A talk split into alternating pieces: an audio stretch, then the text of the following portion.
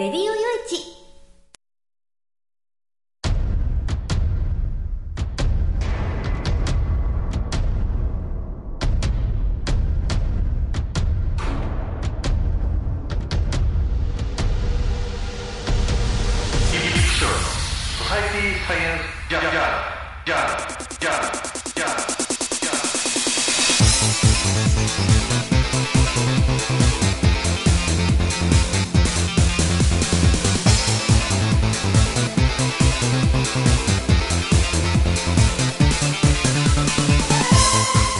皆さんハローじゃご機嫌いかがですか？ソサイティサイエンスジャーナル第345回ということなんです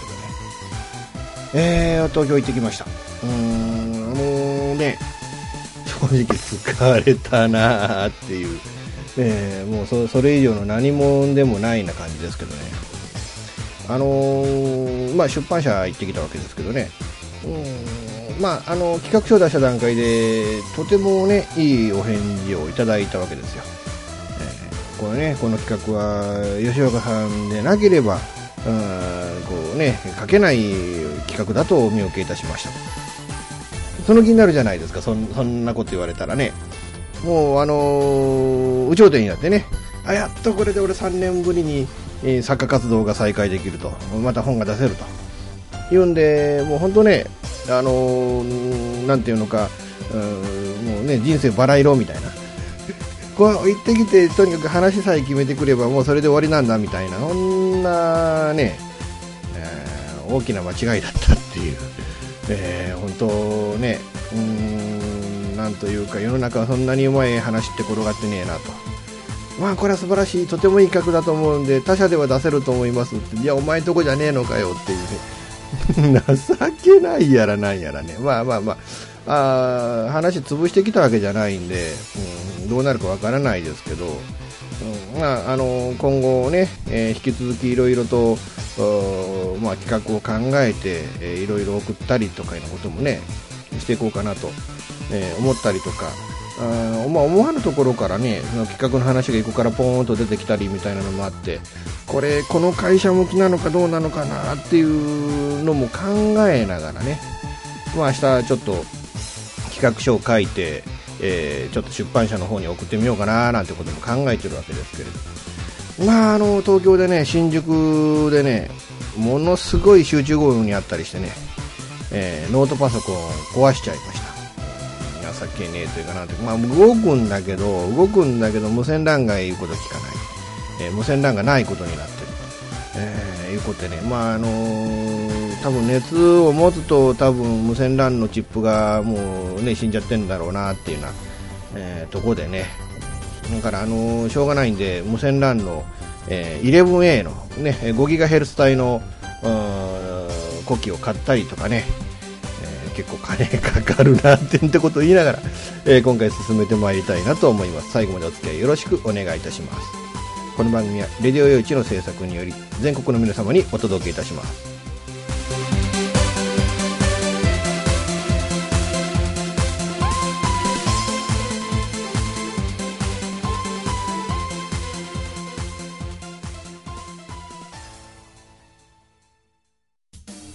レディオ用地ソサイティサイエンスジャーナルはハードコアインターネットラジオ局レディオ用地聞くラジオから感じるラジオへレディオステーション IKI ニューウィンド IRN インターネットラジオ長野。高津区民放送。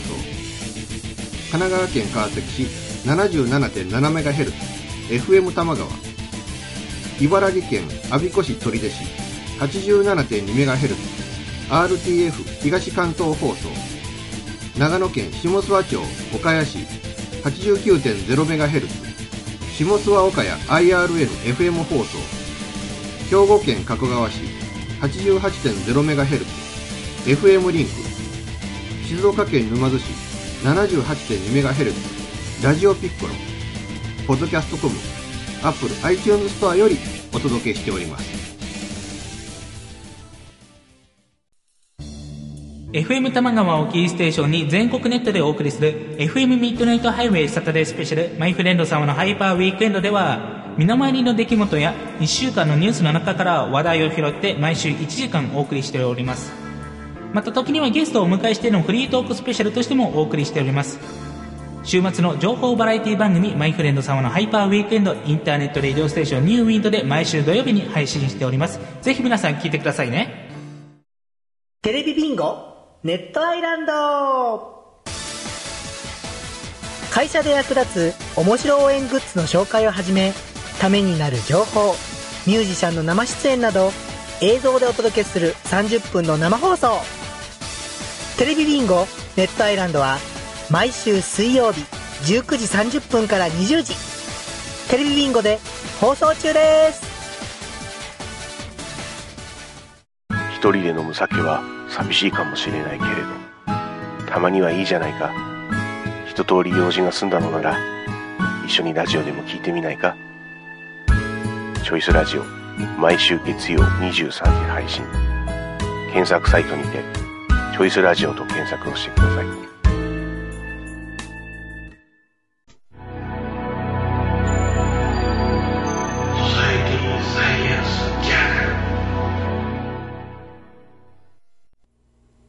えー東京での出張中にね、まあ何、何に驚いたって、やっぱあの解散ですよ。うん。あのーまあ14日でしたかね、あのー党首討論でね、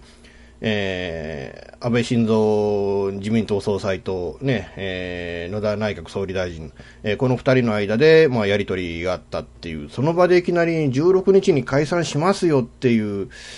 うん、そこへ持っていくっていうね。まあ確かに、その、年内に投票日を設定しようとすると、あの辺りの、えー投票日、というあの解散っていうのは、まあ、えー逆算して、まあギリギリのところだったのかなっていう、うん、ところではあるんですけれども、うん、まあ年内解散に傾いている野田総理と、いやいや、ちょっと待てよ、そんな、こんなタイミングで選挙やったって、俺たち勝てねえんだから、あちょっと、あの、解散なんて待てよっていう、その党の、うんまあ実は党の体制がそうだったんでしょうけどね。うん、まあそういうね、えーこんなタイミングでやったって勝てねえんだ、体制ができねえんだっていうあたりが、まあ、えーもう民主党の弱腰というか、あもうこう、こうね、勝てないモード っていうか、うん、まあ、あの、今度のね、今回の選挙の、あ結果にそこのあたりがもう全部現れて出てしまうんじゃないかな、みたいなね。うん。もう総理がね、その解散だって言い始めたら、もうそら、イケイケどんどんで、もう玉砕覚悟で、えー頑張るぞっていう意気込みを持たないと、ダメですよ、政党ってね。実際今までもその、自由民主党なんかもそんなところあったでしょ？あの、えー解散風が吹き始めてっていうか、むしろ解散風吹かすのはね、そういうあの、勝てる時にやろうっていう部分もあったりして、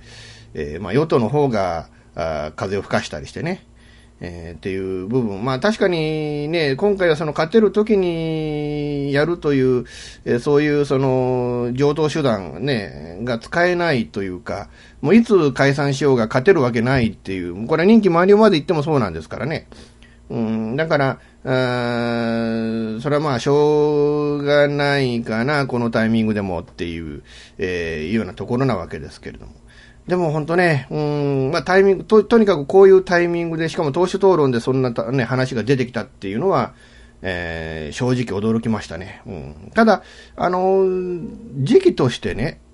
どうなのかなっていうと、僕は、その、自民党にとっても民主党にとっても、うん、今だから良かったんじゃないかなっていう。えー、どんどんどんどんね、その、時間が経つは経つほど、第三極の勢力っていうね、その選挙準備ができてくるので、うん、だから、その、第三極って言われる人たちに1ヶ月程度しか時間を与えなかったっていうのも、うんまあ、あ民主党にとっては、これ、ね、さらに悪くなるところを防ぐことができたんじゃないかなっていう、うん、そんな感じはするわけなんですけどね。えーでもね、まあまあ第三局についてはこの後、ね、次のコーナーでちょっとお話ししようと思っているんですけれども、うん、でもね、うん、あの、なんていうのかな、うん、ちょっと複雑ですよね、今回のその、これから迎える選挙っていうのがね。その争点と言われるものが、まあ確かに脱原発なのか、あるいは TPP に参加するのかしないのかっていう、えーその部分うんしかないのかもしれないんですけれど、それ以外の部分ではあまりにもその共通している部分が多くてね。あと、まあ、ぜ、うん、そうか、あの、まあ、あの、な、増税するのかしないのか部分ですか。うん。まあ、その増税するのかしないのかにしても、いや、増税はしなきゃいけないけど、このタイミングではないっていうのと、いや、絶対に増税はすべきではないっていうのと、いや、増税しなきゃどうすんだっていうのと、そのね、えー、部分において、えー、考え方が結構バラバラだったりして、えー、しかもなんか14今度政党が出るっていうね。わけわかんねえじゃねえかよって。えー、ね、まあまあこれね、本当その、こう、ね、告示の時点で14の政党が14あるかどうかっていうのはちょっとわからないですけれどね。うん、だけども、本当、うん、まあ、あの、この民主党のね、この3年、4年近くの、この、今回のね、あの、政権っていうのは、正直なんかね、今回、あまりにもこう、みっともないなっていう、えー、みっともない終わり方もしちゃったかなっていう、そんな思いもしたりするわけですけれどね。えー、まあ、まあ、あの、ね、しょうがないっちゃしょうがないんでしょうね。とにかくその、公約の時点でね、僕は間違ってたと思うんでね。うん、何が間違ってたかって言って、やっぱりその、できもしないことをいっぱい公約に並べ立てたっていう、この責任はあまりにも重いっていうね。で、そこの責任は、その、いわゆるその、あの、筋を通してね、えー、出ていった方、あるいはもう、あの、今回お辞めになった方、やっぱりその、ね、小沢一郎っていう人と、うん、鳩山幸夫っていう人、この二人の責任はあまりにもでかかったんじゃねえかなっていう。うん、ね、結局そのね、そのガソリン税撤廃にしても、早々に公約を撤回させたのは、これ小沢一郎さんだったわけでね。えー、で、まあ、普天間の問題で、その、総理お辞めになった、ね、鳩山さん。えー、この、まあ、なんていうのかな、その、うん、早々にその公約を破った方がこの二人なんですよ、実はね。でも、その、今回その、筋の通し方によって、いや、俺たちが、あの、約束を守るために、うん、ね、その掲げたせあの、公約じゃねえかと、抜け、少々と言っておられるっていうのが、僕の中でね、あまりにもこう、違和感を感じてね、うん。まあ、鳩山さんはその総理をお辞めになられるときに、ええー、まあ、ね、あの、議員も今期限りで辞めるって、一旦おっしゃられたわけで、それをまあね、どの口が言ったのか、さっさとこうね、撤回をされてたっていう、えー、経緯もあったわけですけれども、まあ、結果的にそのね、その時におっしゃられたことが守られたっていうのは、まあ、あの、良かったんじゃないですかっていう、えー、そんな思いもね、えー、今しているわけなんですけれども。でもまあ、ほんとね、うん、この、う3年、ね、何ヶ月か、ああれが8、9、10、11、3年3ヶ月になるんですかね。結構、結構、あの、もう、もうちょっと経ってるのかなと思ったけど、思ったより短かったかなっていう、うん、にも上る、こうね、民主党政権、うん、国民は本当にね、あの、本当に、これは僕を含めてですけど、本当に、えー、期待してたと思うんですよね。えー、民主党なんとかしてくれ、この世の中をっていうね。うん、それが、結果的に、官僚に牛耳られるっていう、え、そういう政治がそのまんまその自民党から、あこうね、中国的な言い方をしたら小自民党とでも言うんですか。あなんていうか、そういう感じになっちゃったっていうのはね、確かにその政策の継続性っていうものもある、そこは認識しなきゃいけない。例えば外交の継続性であるとか、あね、いろんな様々な、ね、あの、政権変わるごとにコロコロコロコロやること変わってちゃ、えー、まあ、偉いことになるなんてこともよくわかるんだけれども、でもやっぱり、うん、その、国民が何を期待して民主党に投票したのか、何を期待してその民主党政権を国民が作り出したのかっていう部分、その部分を忘れて官僚の言いなりになっちゃったっていうのが、えー、この民主党政権がもたらした混乱、えー、そのものだったんじゃないかなっていう、うん、そんな気はするわけなんですけどね。えー、まあこれからね、その、まあ、うん、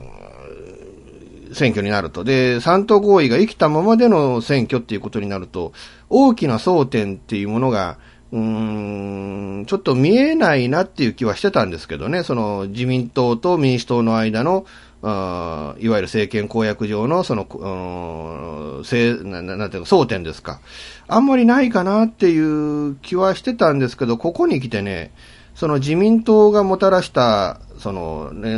自民党が掲げたですか？言葉が出て、まともに言葉が出てきてないですけど、自民党が掲げた公約の中でね、その自衛隊を国防軍にするとか、うーん、ちょっとね、その憲法改正をしなければならないっていうね、部分の、うん、争点があると。うんあと、その、国、えー、国債をどんどんどんどん吸って、それを全部、その日銀に買い取らせてっていう、無尽蔵にお金を引き出すみたいなね、やり方。うんっていう、その、特にこの二つ、あの、国債を日銀に無制限に、まあまあ、建設国債に限るっていうことでしょうけど、それを無制限に買い取らせてっていうのは、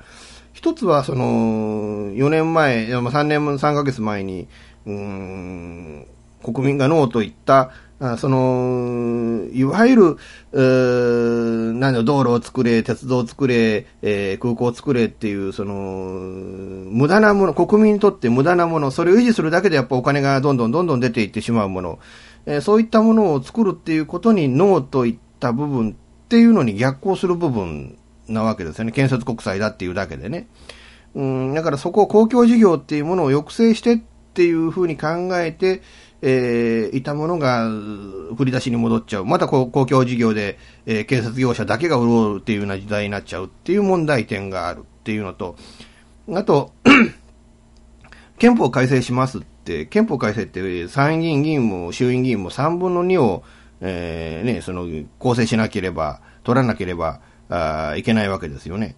その公明党と自民党で半分取れるかどうかっていう状況で、そのその中で3分の2を取った取ったらどうしますっていう話をその自民党がなされるっていうこと自体がこれ、かなりおこがましいことじゃないかっていうね。うん、そんなことは3分の2取ってから言えよっていう、えー、部分も含まれていたりとかっていう部分が、今後争点になってくるのかなっていう。えー、まあ実際そのね、その中国の、韓国のその領土問題うんぬんっていう話が出てきたっていうことで、えー、一度ね、もうはっきり言って、もう、もう二度目がないだろうと思われていた安倍さんが、台頭した。その理由っていうのはやっぱりその安倍さんが右だから、あ右側の政党が右に習いで、一番右の人をこ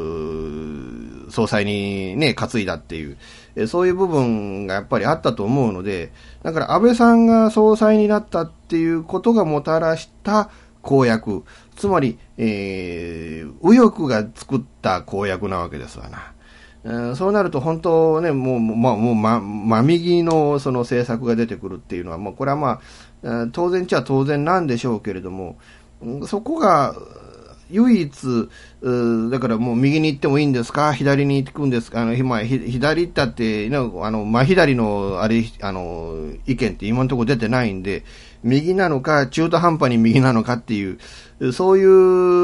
う選択肢っていうのが、今回の衆院選の、まあ、唯一の争点になってくるのかなっていう気が、うん、しないでもないわけなんですけれどね。どどうですかね、もうあの皆さんはその今回どう、どういうふうな思いでこの解散を見ておられますかね、やっぱり衆院解散っていうのは遅すぎて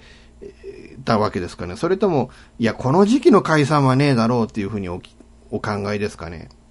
僕は正直にやっぱりその東北地方の復興なんて話もあって、あの、国会なんかでどんどん進めてもらわなければならないことっていうのがあったわけでね。だから、特にやっぱりね、その復興云々ということを考えると、自民党はやっぱり民主党の政権にもっと協力して、スピーディーに、えー、対策を進めるべきだったんですよね。でも結局その民主党の政権を引きずり下ろすっていう、ただそれだけに奔走したこの2年近くだったような気がして、そう考えるとね、本当、あの、結局、その、こういうことをね、その、今やらなければならないことを全部棚上げして、えー政権奪還をするためだけに解散しちゃったっていう、えーそういうね、その、なんていうのかな、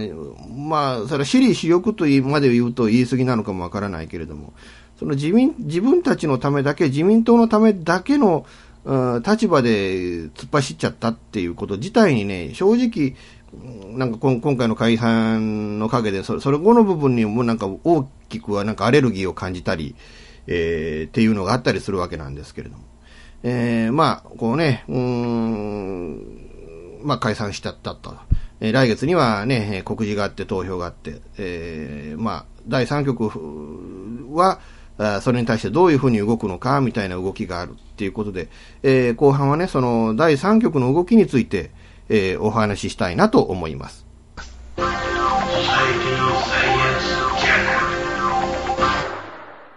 現金でマンションを買うのが夢なんですよ。あ、丸腰だったら一番いいなぁ。そう、まあ無理だと思う。幸せな家庭を作ること。留学したいんですけど心理学の方を勉強したいなと思っていて、で、あの、マンション建てて一番上に住むっていうのが理想かな。あなたの夢を応援しています。風俗リンクラジオ。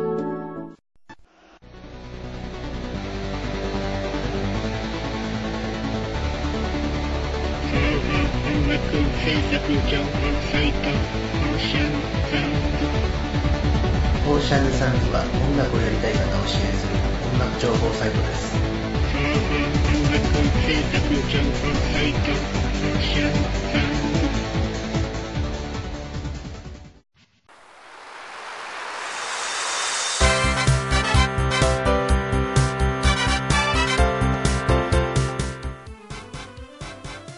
ゆるいお話はフェアリーテールが気が向いた時に更新する、えーその時興味があるものゲームの話自転車のお話まあ社会状況のお話。そういうものを題材に、えーゆるくゆるく語る番組です。ぜひ皆さん聞いてね。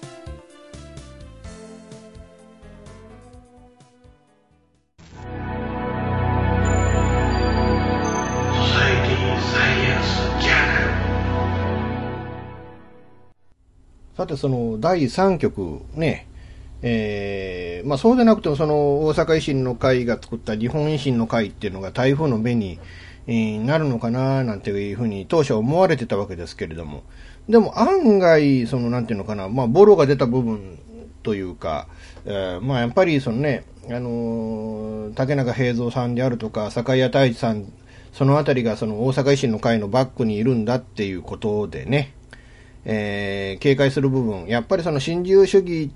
っていうものが、うん、その後、日本をどう招いたのかっていうことを、えーやっぱそういうことを考えられる方も多かったんでしょうね。だからそれで、こう、支持率が思うように上がらないなんていう焦りなんかもあったのかもわからないですけれども、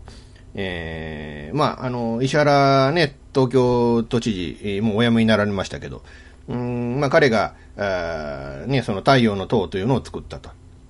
で、その太陽の塔の、まあ、母体である、その、えー、何でしたっけ、あの、あ、立ち上がれ日本ですか。それって、その、いわゆるその郵政に、ね、郵政改革に反対して、自民党を生んでた人たちの集まりだったわけですよね。本来はね。郵政改革に反対して自民党を生んでた人たち。えー、っていうことはどういうことかっていうと、うん、その、郵政改革っていうのはもう、そのね、もう紛れもなく、うん、小泉純一郎元総理大臣が、あの、もう、もう本当むちゃくちゃに強引に推し進めた、あ政策だったわけで。まあ、この改革自体僕はも実は間違ってなかったと思ってない。その、郵政民営化はすべきだったっていうふうに思ってたので、うん、まあ、それはそれでよかったんじゃないかとは思うんだけれども、それに付随して様々な改革が行われたっていう、えーちょっともうおぞましい部分なんかもあったりして、えーそれをこうね、そのバックで、うん、動かしてたのが、坂井康太一さんであるとか、あるいは竹中平蔵さんであって、えー竹中さんなんかは当時ね、その、大臣まで務められたわけでしてね、その、参院議員までになってね。うん、っていうのがあって、えー、要はその小泉改革の延長線上、つまりその推進者そのものが、日本維新の会のバックにいると。にもかかわらず、それに対して反対して出ていった人間が太陽の党の構成者であると。だからその、正直ね、その日本維新の会に、その、太陽の党が丸々飲み込まれちゃったっていうのがね、いくらその代表が石原さんで、えー、その、橋本さんは代表代行っていう立場にこうね、なりましたって、そう言われてもなっていうのが正直なところでね。なんかこの、この二つのこの合流っていうのが、なんか僕にとってはあまりにもこうね、あの、不自然で、うーん、なんか歪で、っていうね。で、まあ、もともとその政策の面で言うと、そのね、みんなの党があって、えー、維新の会があって、維新の会もそのみんなの党も、どちらも、うん、竹中平蔵さんとか、ね、その酒屋太一さんがバックにいる。要は新自由主義政党であったわけで、うん、その、本当はそのみんなの党と維新が普通に合併すれば話は丸く進んだはずだったんですけれども、その維新の会が太陽の党と一緒になるっていうことで譲歩して、その、これまでのその新自由主義政党ではない部分、つまり真逆な部分の意見も取り入れた政党になってしまったっていう。うーんそこら辺でみんなの党と、うん、維新の会は一緒にはやれないよっていう話になっているっていうね。えー、それと、まあ、あのね、あの、減税日本にしても、えー、その公認候補が、その大阪一区から出馬すると。なんだけれども、その人が、その、自治労から、あね、の推薦で出ている候補なので、えー、大阪市長の立場としての橋本さんからすると、その、えー、減税日本の候補は押せませんよ。だから一緒にやりませんよっていう、えー、ようなね。だからそういう、その、個々小さい部分を、うん、取って、あの、集めていくと、この第3局っていうのはものすごくなんか歪な関係になっていって、年進の会とみんなの党でもなんか18の選挙区で競合するっていうような、えー、ことになっちゃってるっていうのがね、うん、だからそう簡単に一緒になりましょうとはいかなくなってるっていうのが実際のところなのかもわからないですけれども。まあ本当ね、その、正直その、あの、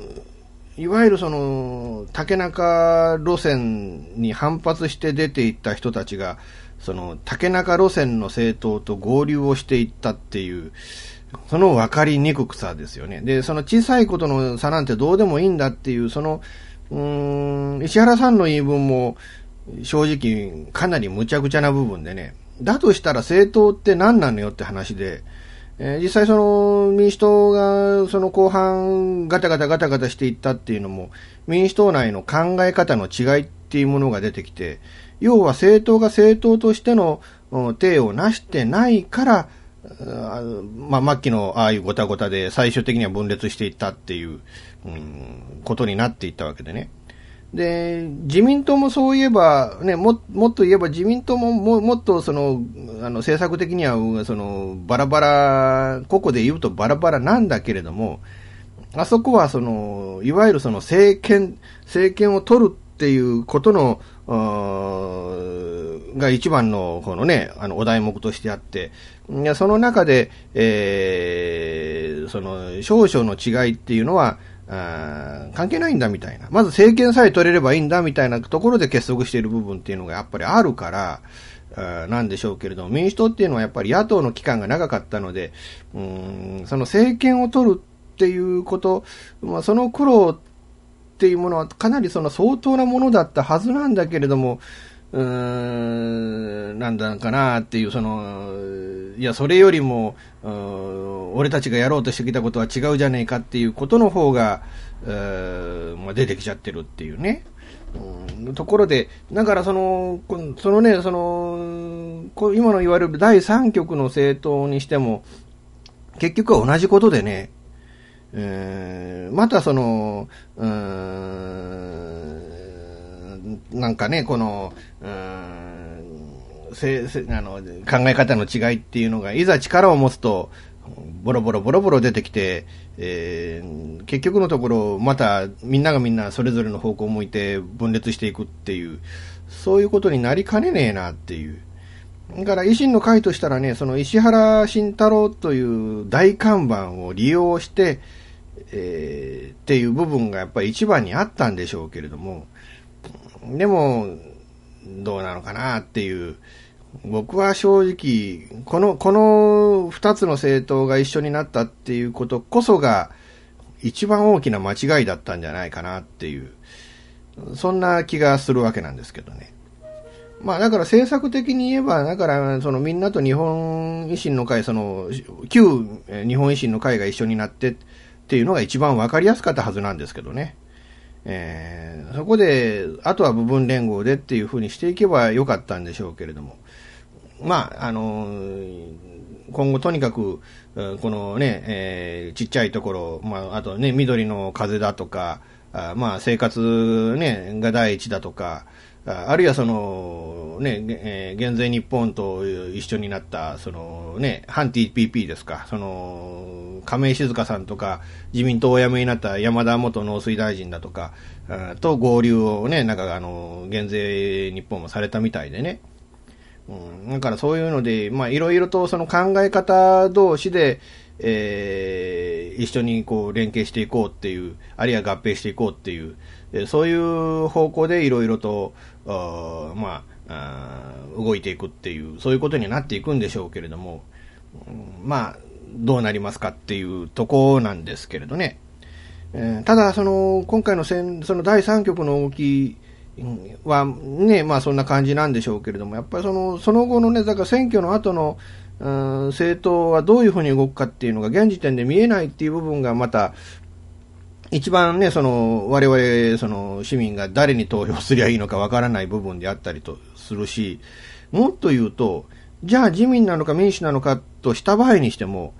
この3党合意をそのまま選挙後も進めていきましょうということが前提になってくると、あの、石破幹事長がおっしゃっておられたんだけれども、もしかしたら、ね、その、だからその後も3党が協力してやっていくんだとなると、もしかしたら、その、実行民の、うん、連立政権という方向もあり得るんじゃないか。仮に自公で過半数取れなかった場合ね。自公民の連立政権という方向もあるんじゃないかと。それに対するとの対立軸っていうのがどうなるのかっていう、そこも見えてこないっていうのがちょっとある意味このね、今回の選挙のちょっと悪い点なんじゃないかなっていう、えー、そんな気もするわけなんですけれども。えー、もうね、えー、11月ももうほぼ終わりになってきて、えー、これからね、その12月、もうあっという間にこうね、あの投票日まで来ますんでね、皆さん本当、あのー、くれぐれも、くれぐれもよくよく考えていただいてね、あの、危険だけはされませんように。なるべく、もう僕はもう絶対のね、今まで投票権手にしてから一度も棄権したことがないので、えー、ただ、た多分期日前投票で投票してくるんじゃないかなと思うんですけれども、うん、まあ、あの、皆さんくれぐれも危険だけはなさらないようにお願いしたいなと思います。ソサエティサイエンスジャーナルレディオ用地ソサイティサイエンスジャーナルはハードコアインターネットラジオ局。レディオ用地聞くラジオから感じるラジオへ。レディオステーション IKI ニューウィンド IRN インターネットラジオ長野。高津区民放送。神奈川県川崎市。77.7MHz FM 玉川。茨城県我孫子市取手市。87.2MHz RTF 東関東放送。長野県下諏訪町岡谷市 89.0MHz 下諏訪岡谷 IRN-FM 放送兵庫県加古川市 88.0MHz FM リンク静岡県沼津市 78.2MHz ラジオピッコロポッドキャストコムアップル iTunes ストアよりお届けいたしました。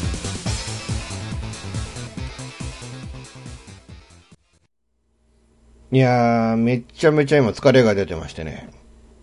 まあまあ、6日間東京にいたのかな。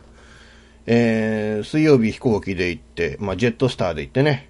あの、ジェットスターだからどうのとか、ないですよね。確かにあの、全日空とか日本航空の飛行機とかも乗りましたけど、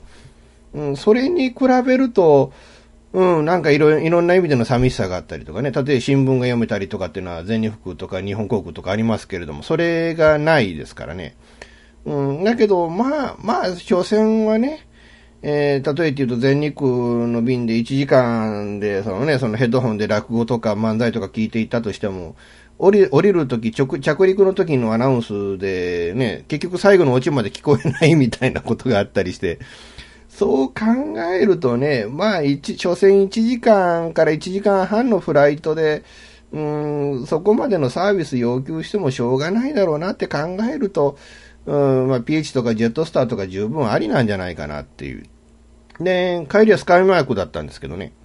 もう違いはもう成田に次ぐ、ね、あの、から飛ぶか、羽田から飛ぶかの違いで、うん、その、スカイマークも実質 LC、今まで、これまでの LCC みたいなもんでしたからね。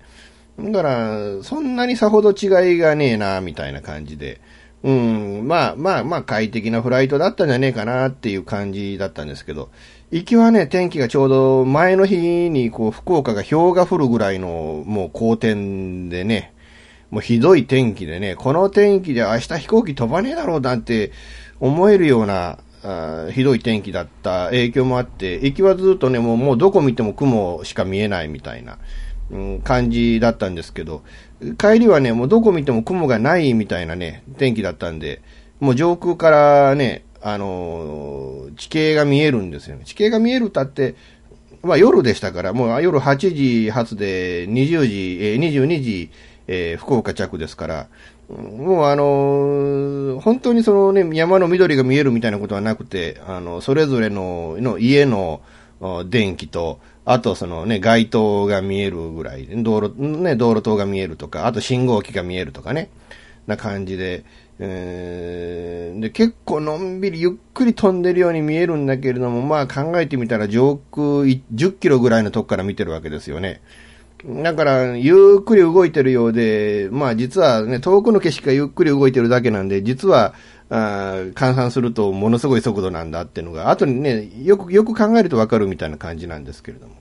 えー、だからまあそれで、まあまあだからいい旅ができたんじゃないかなっていうね、うん、まあジェットスター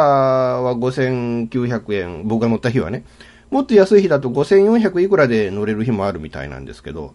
あと帰りはね、えー、スカイマークエアラインの1万1000円と。後で知ったんですけど、キャンペーンがその僕がチケット買った直後にキャンペーンがあって、そのキャンペーンで買うと1万円だったそうなんですよね。なんか損し、そういうの聞くと損したなって気になりますよね。うん、まあしょうがないですけどね、こういう、もう飛行機とかのね、その旅の値段っていうのは合ってないようなもんにどんどんどんどんなっていて、えー、で、どんどんどんどんね、えー、選べば安く買えるみたいな感じで、そうなってくると、本当ね、これから日本航空とか全日空とか、従来の飛行機ってどうなってくるんでしょうかね。ただでさえね、コスト削減のために、あの、これまで無料だったドリンクが、全日空も日本航空も国内線は有料になっちゃったじゃないですか。中にはね、なんかスターバックスが中に入ったみたいな、ね、そういう航空会社もあるみたいで。だからそういうのと比べて、果たして、うん、その LCC とね、その差別化が図れて高い料金でも皆さんこうね、それでも旅行しようと思えるのか。まあこれが2時間、3時間、4時間っていうようなね、あの、距離になってくると違ってくるんでしょうけれども、たかだか1時間か1時間半ほどのね、旅で、え別に高いね、飛行機に乗ったからた、早く着くなんていうのはないじゃないですか。ね、なんか昔、盆地の CM でありましたね。なんかあの、終点福岡へは後の準急が先に到着いたしますって、それは電車やないかっていうね。だからそういうのってないですからね。えー、そう考えると、まあ、うーん、どれでもいいじゃん、安くていいじゃんって方向になっていくのかななんていう、えー、まあそんな気がしているわけですけれども。まあ、あのいい旅ができました。まあ、本当あのね、出版社にも回って、当初の出版社、予定、考えてた、予想定してた出版社では、どうもちょっと無理だろうなという感じにはなっちゃいましたけれどね。まあ僕が経験積めば、この、ここから出すってことも今後ありなのかなっていうようなね。うん、要はビジネス書みたいな形でまとめることができれば、ここでっていうことはあるのかもわからないけれども、まあ、あのー、それ以外ね、いろいろとまあこれからも出版社いろんなところもあって、で、考えが合うところとか、お互いね、その、利害が合うところで出すっていうのもありでしょうし、あと、まあ、今回回ったところでも、あのー、ちょっとまあ企画書を出してみてっていうような、ね、ある程度いい反応もあったので、だからその中で、じゃあ、まあまあ前ね、その出してからまあ3年間も経ってるんで、えー、こういうのもありかな、みたいな感じで出せればいいかな、なんてこともちょっと考えているので、えー、まあ、あの、ね、これから、今後の作家活動が断たれたってわけでもないから、まあ、頑張っていろんなことをやっていければいいかな、なんてことを考えれた、ね、えー、旅ではあったわけですけど、ただ、一件ちょっとね、うん、腹立ってんのは、池袋の北口のキャットっていうラブホテルですよ。うん、1時から6時まで、ね、1時から、えー、そこ3時間で3000いくらだったんですよね。で、1時から3時間ってのは2、3、4じゃないですか。で、6時にチェックアウトしたんですよ。2時間の延長じゃないですか。なのに4時間何分分とかって言って、4200円取り寄ったんですよ。延長料金を。完全にごまかしてるじゃないですか。もう完全にここのおばちゃんもこれ常習犯だなと、その態度で分かったんですけどね。もう本当、あのー、ね、こういうこともあんだなと。こういうこともあんだなと。肝に銘じて、もう二度と、まあまあ、でも池袋のラブホテルは二度と利用しないぞとなんてことを言うと、ね、池袋のラブホテルが皆そうなのかっていうと、多分違う、良心的なお店もね、ホテルもいっぱいあるでしょうから、うん、だからまあまあ、たまたまね、あの、安い、安いって思うところに入ったら、まあ安かったんだろうなっていうのと、まあ、あの、最初からケチるからね、ケチって安いとこ入るからそんな目に遭うわけであって、えー、だからね、まあ、あの、まあ、今回取材じゃなくてプライベートだったんですけど、えー、一緒に入ってくれた女性に悪いことしちゃったかななんてこともね、思いながら、えー、まあ、あのー、まあ、そんなこともあったみたいな。一方でね、なんか安い、池袋で安い、ね、いいお店、あのー、居酒屋だったんですけど、あのー一軒目酒場っていうお店に入ったんですね。あ結構ね、値段も安くてね、で、料理もそんなに悪くなくてね、うん、ただもうちょっとメニューが欲しいな、せめてこれに焼き鳥かおでんでもあればな、みたいな、えー、ぐらいのとこだったんですけど、まあ、養老の滝の系列店だったんで、ね、その、お店の綺麗さみたいなのを、全然ね、その安いからといって、えそれこそ LCC ね、航空会社と一緒で安いからといって、何の遜色もなくっていう、うん、感じで、まあ、いいところ入ってね。でもびっくりした。あトイレね、男性便所入るじゃないですか。で、その、小便器の前、上にディスプレイがついてるんですよね。で、的に当ててくださいとかって書いてあるんですよね。で、おしっこを始めると、ず、ディスプレイがどんどんどんどん動いて、えー、小便小僧が小便をしてっていうね。で、今、いくらね、何リットルっていうか、ね、何ミリリットル出ました。缶コーヒー何本分ですとかって言ってから、まあまあまあ、何なんだ一体っていうようなね、えー、ような、えー、なんかそういう面白いね、まあ、まさかね、その、トイレにそんなディスプレイがあってゲームができるようになってるなんて思わないし、ね、横には10円玉入れるようになってるんですけど、まあ、その入れなくてもそれがちゃんと表示されるような、うん、感じにはね。だから一応その、お金を入れて、えー、そういうのを試すんだ、みたいな、まあまあ、それでお金を儲けるんだ、みたいな、ことにもなんかゲーム上の使用はできるみたいではあるんですけれども。まあ東京っていうところがこうなのかと。まあ、田舎にこうね、普段住んでると、なんか東京の移り変わりっていうのが想像もつかないですよね。えー、まあこう、こういうもんなんだなーなんてことを思いながらね、えー、まあ東京を後にしてきたっていう。まあいい、いい東京旅行になったんじゃないかなとは思いますけれどね。うん、でもその分本当に、えー、今ぐったりと、この3連休はもう本当寝て過ごそうかな、みたいな、感じに思いたいぐらいでね、それでもちょっと企画書書いて送りますって約束した以上は、うん、このね、3連休の間にちょっと企画書を出して、ね、書いて、えー、出版社に送ってこようかな、なんてことも考えてますけれども。まあ、あのいい旅をしてきました。で、なんとかね、うん、これが一つのまだ機会となって、もう一度ね、えー、こう3年ぶり、もう、もう来年になると4年ぶりぐらいになるんですね。だから3年ね、ぶりぐらいに、なんとかこう作家活動を再開させて、次の本ね、やっぱり作家は3冊本出せて、やっと一人前だっていう気が僕の中にあるんで、うん、だからまあなんとかね、えー、次の本が出せるように頑張っていきたいなと。なことを考えたのが東京旅行だったっていうことでね。えー、こうやって、まあ、その間にこうね、えー、さっきもね、申しましたけど、ね、ね、あの、解散があって、えー、来月総選挙っていうことでね、うん、あの、また次のね、多分民主党が中心ではない政権がここで生まれるということにはなるんでしょうけれども、ただ、あ本当どういう、どことどこがどういうふうに組んでっていうのが全く見えてこないっていう、でなんか戦国時代のようなあ総選挙になってね、ただ小選挙区制っていうのはやっぱりその大きい政党に有利な制度であることは間違いないわけでね。それこそそのそれに関係なく立候補して勝てるような人っていうのは、まあ、岡山県の平沼さんであるとか広島県の亀井静香さんであるとかごくごく一部の人しかそう、ね、結果を出せないっていう部分も、ね、よく認識した上でこういうねあのー、いろいろちっちゃい政党を分裂していただきたいなと。なんなあのはっきり言って勝ち目がない状況で飛び出してどうすんだよっていう、えー、部分もあるしね。それと、まあ、民主党がこうこれだけ分裂していったっていうのはある意味、ね、我々からしたらその政策でその誰を選ぶかっていうそういう面ではいい機会なのでできれば自民党も同じように分裂していただいてねえー、それで例えて言うと改憲派なのかそうじゃないのかとかあるいは原発推進なのかそうじゃないのか TPP 推進なのかそうじゃないのかいっぱいまあそう、ね、いろんなケースってあると思うんですけどなんかねそういうので、えー、我々がその政策で人を選びやすいようなそんな体制っていうものができてくれるといいんじゃないかな嬉しいんじゃないかななんてこと言いながら今回ね、えー、お別れしていこうしたいなと思います。えー、最後までお付き合いいただきまして皆さんありがとうございました。えー、次回は多分、多分来週予定通りにあるんじゃないかなと今のところ思っておりますけれど、もしかしたらないかもしれない、どっちなんだっていう、えー、な感じで、え、また次回お会いしたいなと思います。